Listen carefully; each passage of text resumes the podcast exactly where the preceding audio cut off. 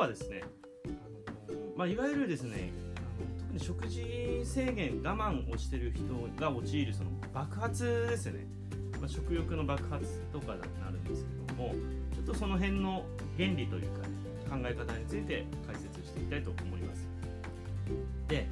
まあ大体ですねあの食事制限とか糖質制限とかですねそういうメソッドが非常に多くてですね、まあ、それでね結構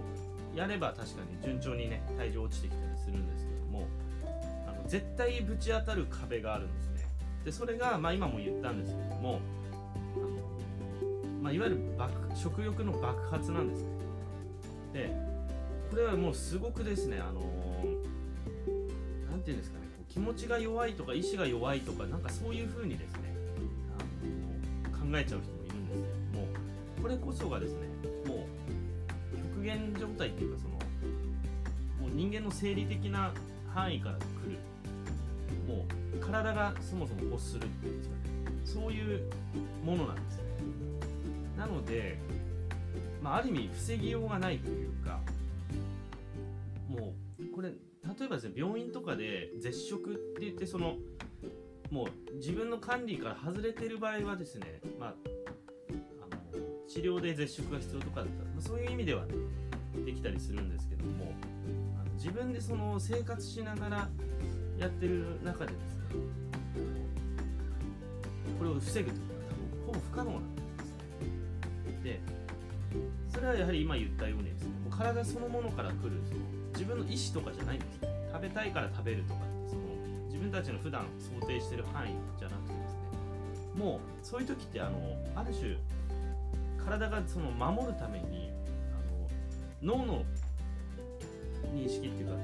脳で普段考えたりしてその思考の IQ をものすごい落とすんですね。落とし落ちちゃうんですね。でもう無意識にあの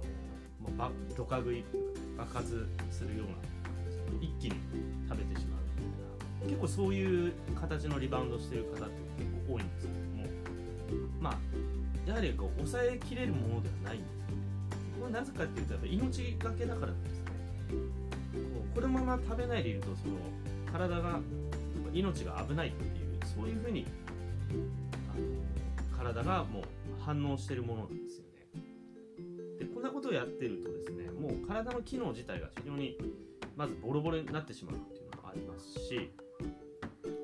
一番やっぱ怖いのはメンタルなんですよね。メンタルにこう非常になんていうかトラウマっていうんですかね。あのこういう一つの恐怖体験なんですよね。飢餓状態とかその食べたいのに食べれないとかですね。これすごいあのこれペットとかね飼ってる方とか多分すごいわかると思うんですけどお腹空いてる犬とかねあの猫でもいいんですけどペットでも餌与えなかったらものすごい凶暴になったりすると思うでそれはやはりこう命がけだからだと思うんですね。だから必死にあの野生動物とかあの食べ物を競い合って取ったりしてますよね。だからそういうモードっていうのは人間にもあってですね、まあ、普段人間っていうのは理性的にある程度充足されていればあのそういうことって起きないんですけどもこうああまり抑えすぎるとそういう動物的な部分っていうかだから人間の理性的な部分っていうのはその時にはあまりこう抑えられちゃうんですね。不必要な生きる上ではこう不必要という判断されちゃうんですね、まあ、これはいわいわゆるその極限状態例えば戦時中とかですね災害時とかそういう時って本当にその、ね、食べ物がない場合ってあると思うんですけどもやっぱりそういう時にですねいろんなこう争いとかですねそういうことが起きてくるっていう。だそういうことから考えてもですねダイエットってすごい身近な自分たちが気軽にできてとかってローカロリーでローカーボでまあなんかヘルシーでなんてやってますけどね。実際はこういう極限状態の中で、で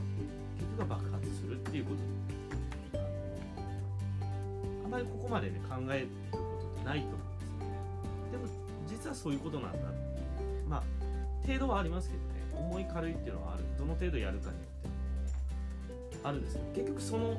範疇にあるってことは間違いないので、まあ、いかに、ね、あの危ないかっていうところをですね、まあ、そういう観点からですねちょっと押さえていただければと思いますね。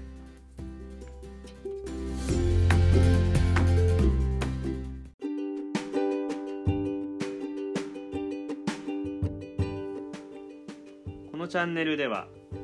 あなたが病院に頼りすぎることなく毎日を生き生きと健康的に過ごしていく上で役立つ情報を配信しています。この配信を聞いて面白かったためになったと思われたらフォローやいいねコメントなどいただけると嬉しいです。また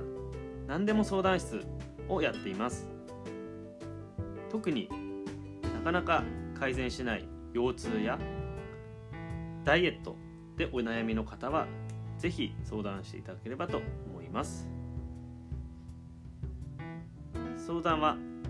詳細欄にある公式 LINE の方で受け付けておりますので興味のある方はそちらから登録をお願いします。それではまた次の配信をお楽しみに。